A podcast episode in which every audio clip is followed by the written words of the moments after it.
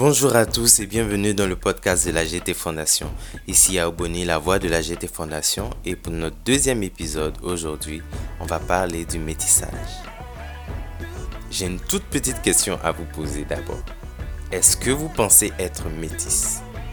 Eh bien, à la fin de ce podcast, vous me direz si vous avez toujours la même vision du métissage.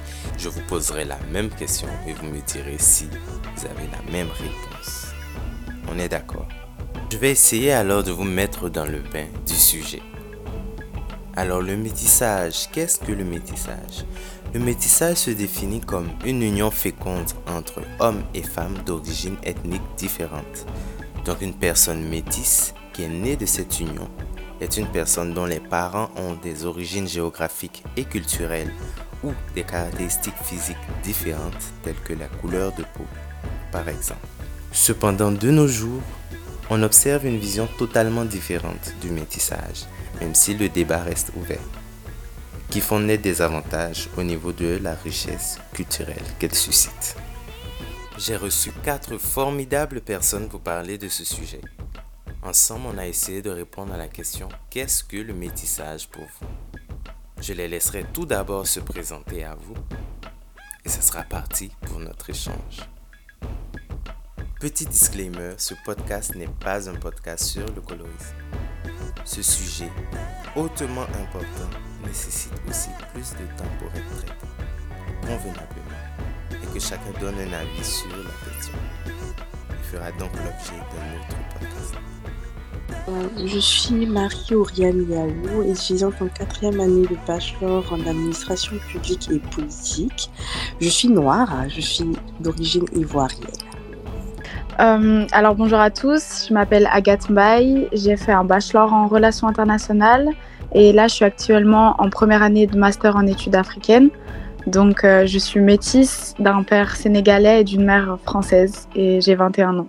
Euh, alors bonjour à tous, moi je m'appelle Cédric Canaan, je suis un étudiant en diplomatie et relations internationales en master 1 après avoir fait une licence en droit privé. Je suis aussi euh, issu d'une union métisse entre un père libanais et une mère nigérienne.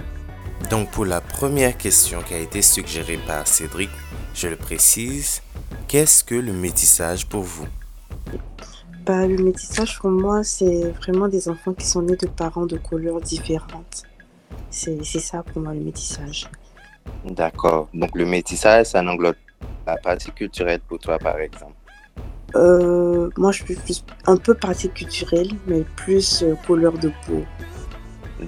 Alors personnellement, euh, je pense que le métissage est le résultat d'une union entre deux personnes d'origine différentes. au contraire de Marie qui pense que c'est au niveau de la couleur de peau. Personnellement, j'axe plutôt ça sur les origines parce que euh, je considère une personne euh, métisse à partir du moment où ses parents n'ont pas la même origine. Donc euh, voilà. D'accord. Ben, pour moi, je rejoins plus Agathe sur ce point-là, parce que pour moi, c'est pas vraiment une question de, de couleur, c'est plus une question de brassage de deux groupes ethniques, deux origines, que ce soit géographiques, culturelles différentes. Mhm. Donc j'ai eu souvent euh, à dire à des amis euh, de couleur noire, par exemple, que euh, si ton père est, d'origine malienne et ta mère est d'origine sénégalaise, je te considère comme métisse aussi. Justement, moi je pense que c'est carrément différent parce que je pense que tu es ivoirien, je suis aussi ivoirienne. Et si on veut aller dans leur sens, on dirait que il y a deux, enfin, il y a deux façons d'être baoulé. Il y a des baoulés d'une autre ville, il y a des baoulés d'autres villes. On pourra dire qu'ils sont aussi métis. C'est vrai que c'est c'est différent, mais moi, je vois pas vraiment ça comme métissage. Je considère. Après, ça dépend vraiment de d'où l'on vient. Mais mhm. moi, je pense vraiment que métissage, métissage, c'est vraiment. Euh, ça passe vraiment à partir de la couleur. Ben, personnellement, justement, étant euh, métisse, euh, au niveau de ma couleur de peau, je trouve que c'est un raccourci qu'on fait assez vite actuellement parce que je considère que effectivement il y a des réalités qu'on vivra et que peut-être des personnes qui sont issues d'un métissage de deux origines mais euh, d'une même couleur euh, ne, auxquelles ils ne feront pas face forcément et vice versa. Mais euh, je considère qu'une personne qui, qui a deux origines différentes et qui vit donc deux réalités et peut-être deux façons de vivre différentes et qui doit s'adapter aux deux, je pense que on se rejoint assez là-dessus, c'est-à-dire que euh, de toute façon, il y a, une mixité au niveau de, la façon de vivre. Et donc je, considère que c'est un peu trop raccourci de, euh, définir le métissage uniquement euh, au niveau de la couleur de peau. Parce que par exemple, il peut y avoir des métisses, par exemple issus d'un père noir et d'une mère blanche, mais qui, génétiquement parlant, vont être blancs de couleur de peau ou très clairs ou très foncés. Et je pense pas Mhm. que ils vivent des réalités forcément très différentes des nôtres. Bon, je comprends exactement ce que Marie-Oriane est en train de dire, mais euh, je suis pas vraiment d'accord avec le fait que euh, la couleur de peau euh, soit forcément euh, la, la définition en fait du métissage quoi. Parce que comme Bonnie l'avait dit tout à l'heure, euh, le métissage, dans le métissage, on peut inclure euh, la, la couleur de peau, mais l'inverse n'est pas possible. La couleur de peau n'est pas forcément synonyme de métissage. Exactement. Donc euh, je pense que ce sont deux choses différentes. Il faut- faudrait, faudrait qu'on utilise en fait les termes euh, précis à ce sujet-là. Quoi. On va parler alors de colorisme, je pense. On en parlera plus tard. Mhm. Et, euh, le métissage et le colorisme sont deux choses, deux notions différentes. Et il faudrait utiliser les termes officiels, je pense, pour avoir plus de précision. C'est ça. Donc maintenant, on va passer dans l'expérience. Donc, niveau expérience, on a deux métis, on a Agathe et Cédric. Donc, je voulais savoir, est-ce que exister en tant que métis dans une société, est-ce qu'on a une expérience différente des autres? Euh, alors, euh, je tiens à préciser que je vais parler uniquement de mon expérience personnelle et que je suis en aucun cas la porte-parole de toutes les, tous les métis ou toutes les métisses. Bien sûr, Euh, bien sûr. Personnellement, je trouve que euh, on peut avoir des expériences différentes parce que, comme je l'ai précisé euh, précédemment, on a, euh, on est au milieu de deux cultures différentes, de façons de vivre différentes, et je trouve personnellement que mon métissage m'a permis d'avoir une ouverture sur deux cultures et d'appréhender le monde d'une manière peut-être plus différente. Après, euh, évidemment, ça dépend de, des expériences personnelles. De, tu peux ne pas être métisse et avoir euh, une grande ouverture sur le monde.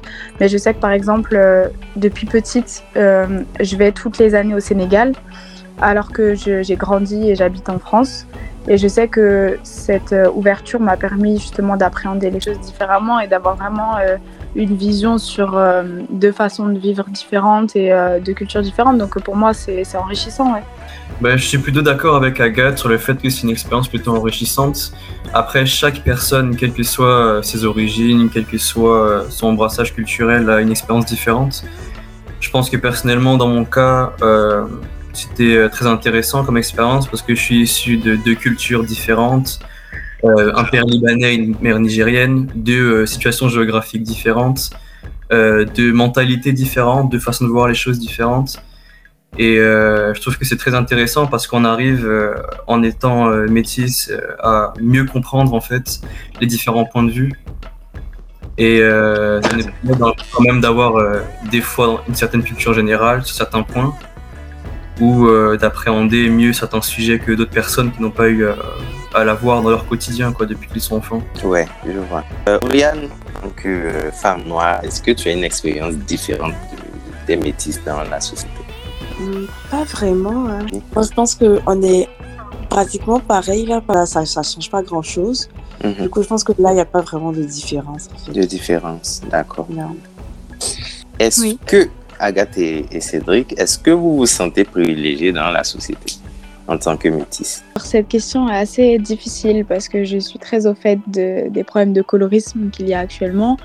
Donc, euh, il faut, je précise bien que ce que je vais dire, ce n'est en aucun cas euh, pour nier les questions de colorisme et tout qui, qui sont très présentes dans la société. Mais euh, je sais que forcément, ça a des privilèges parce que justement, comme on l'a dit avec Cédric tout à l'heure, ça nous permet depuis petit de, de, de grandir euh, dans deux cultures différentes.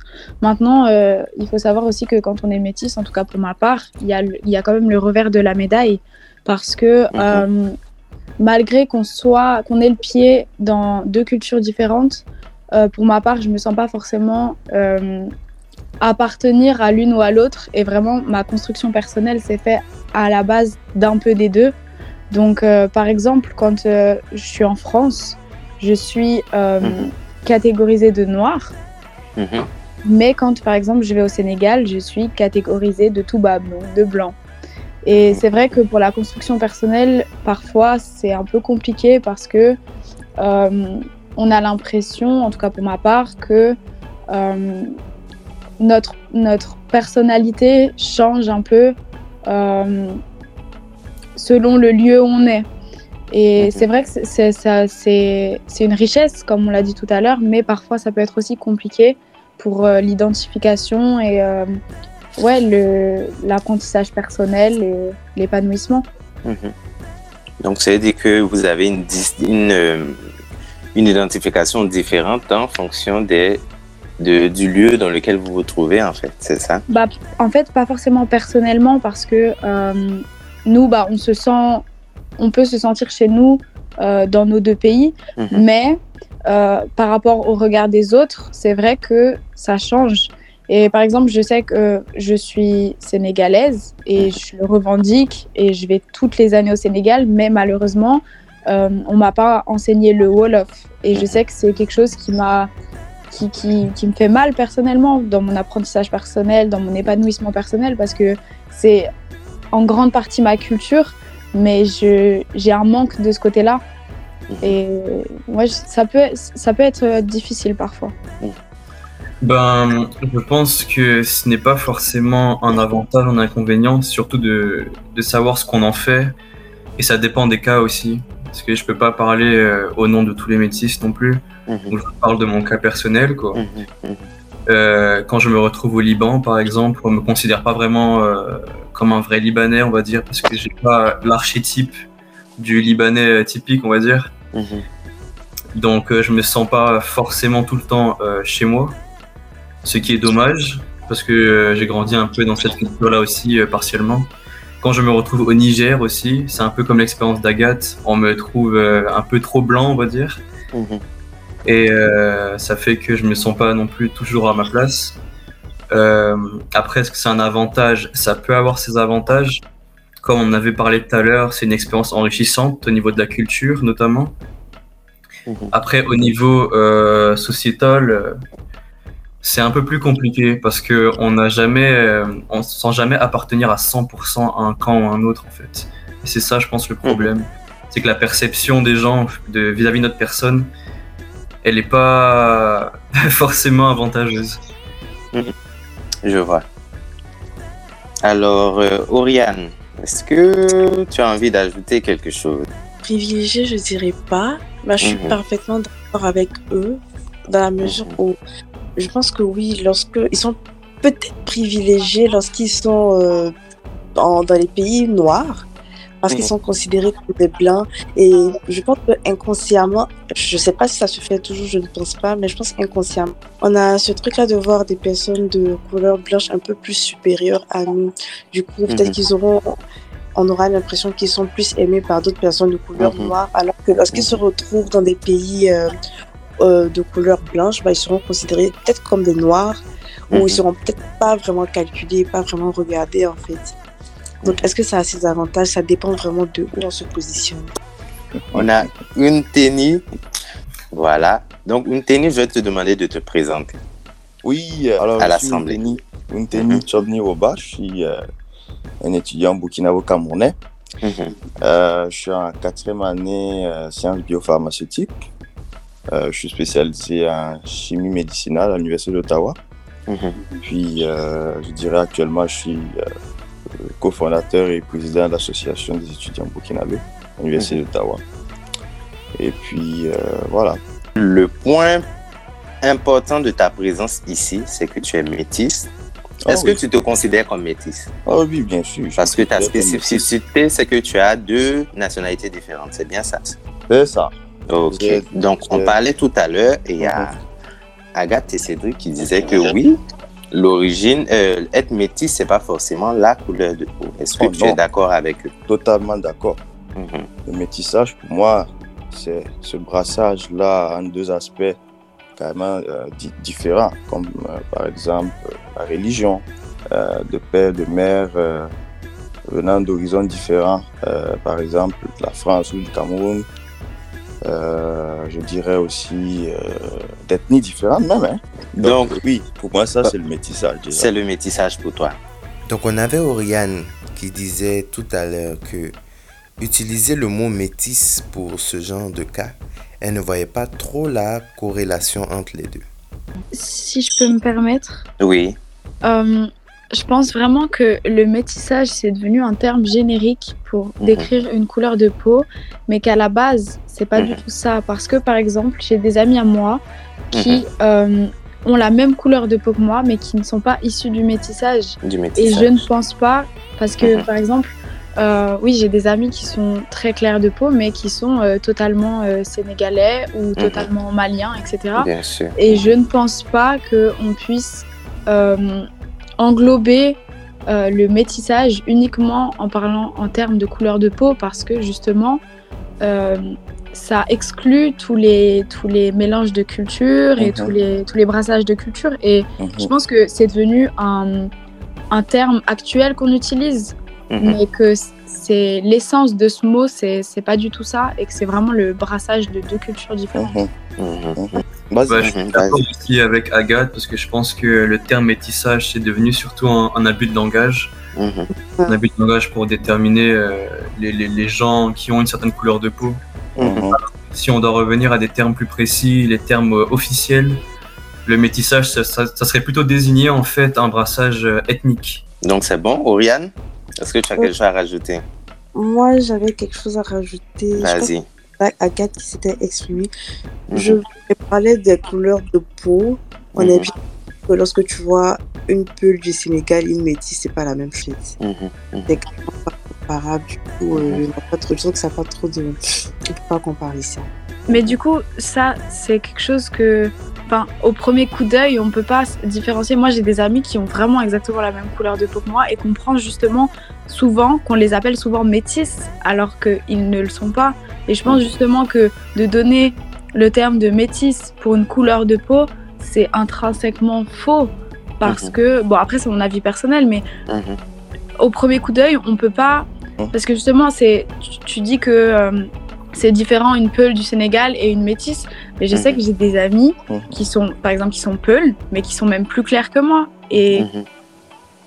et justement, je pense pas que ce soit qu'une histoire de couleur de peau, parce que si on se base que sur ça, les personnes qui ne les connaissent pas, ben, leur première réaction, c'est de dire Ah, ils sont métis, alors que pas du tout.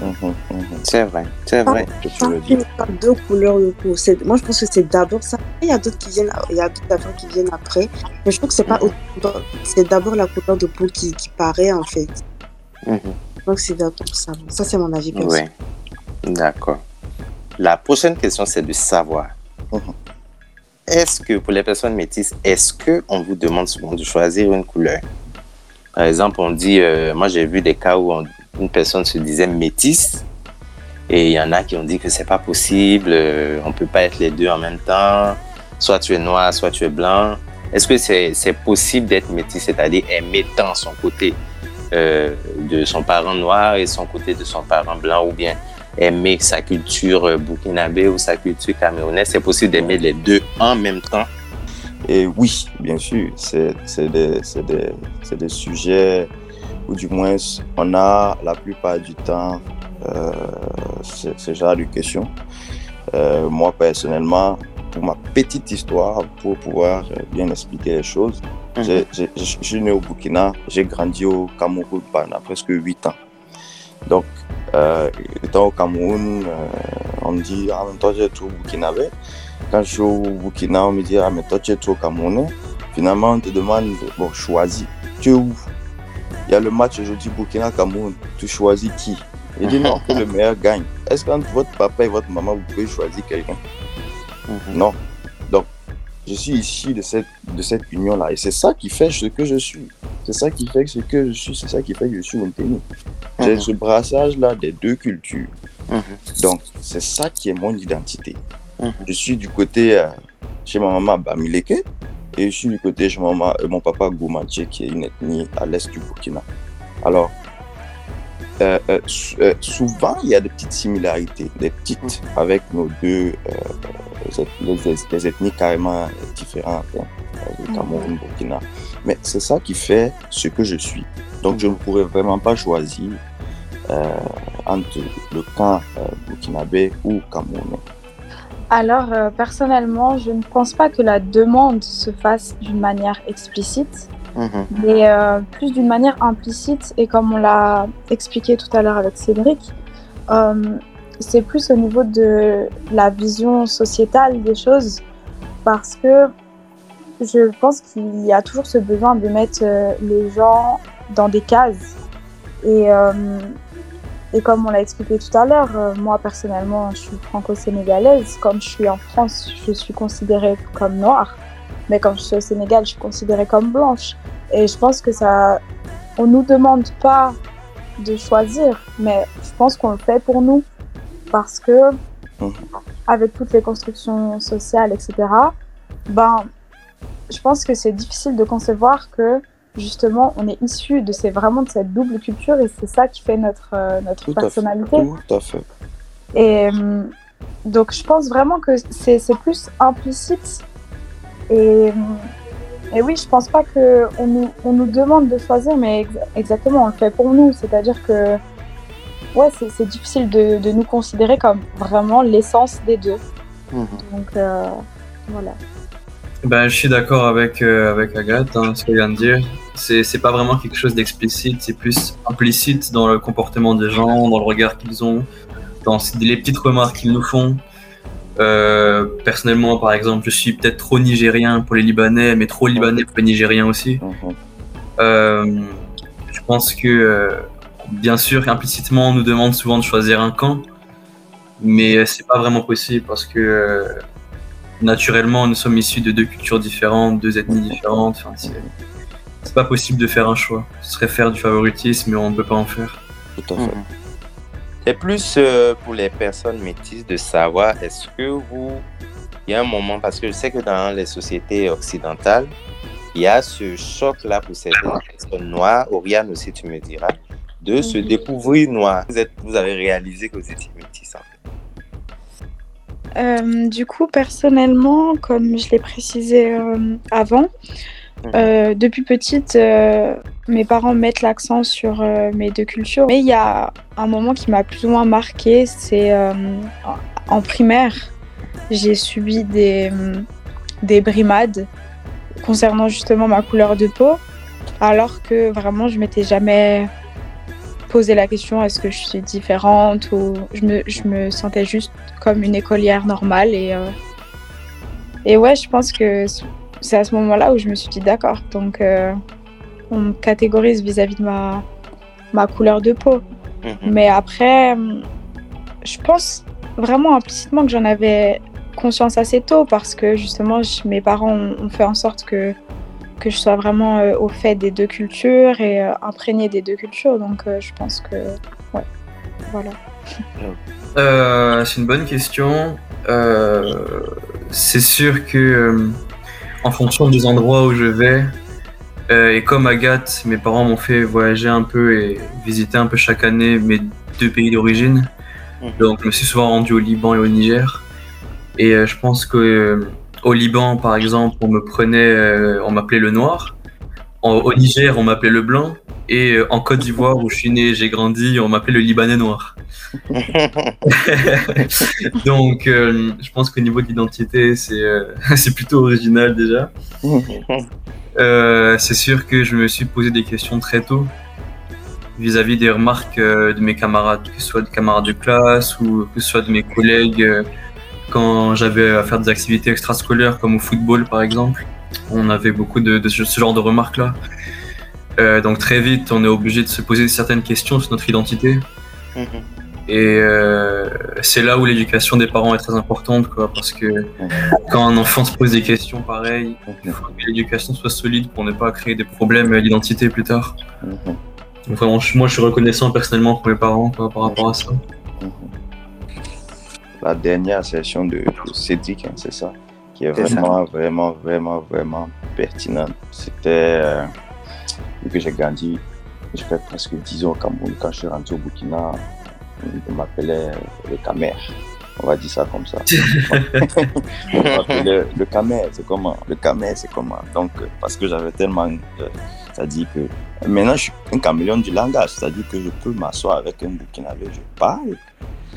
Il va penser que je suis un Camerounais. Après, je vais tellement changer ma manière de parler comme un Burkinabé finalement, ben oui, c'est ça. Donc, euh, du côté de Cameroun, on me voit trop comme un, comment dire, comme un Burkinabé, souvent même comme un Ivoirien, parce que Ivoirien, Burkinabé, c'est ça.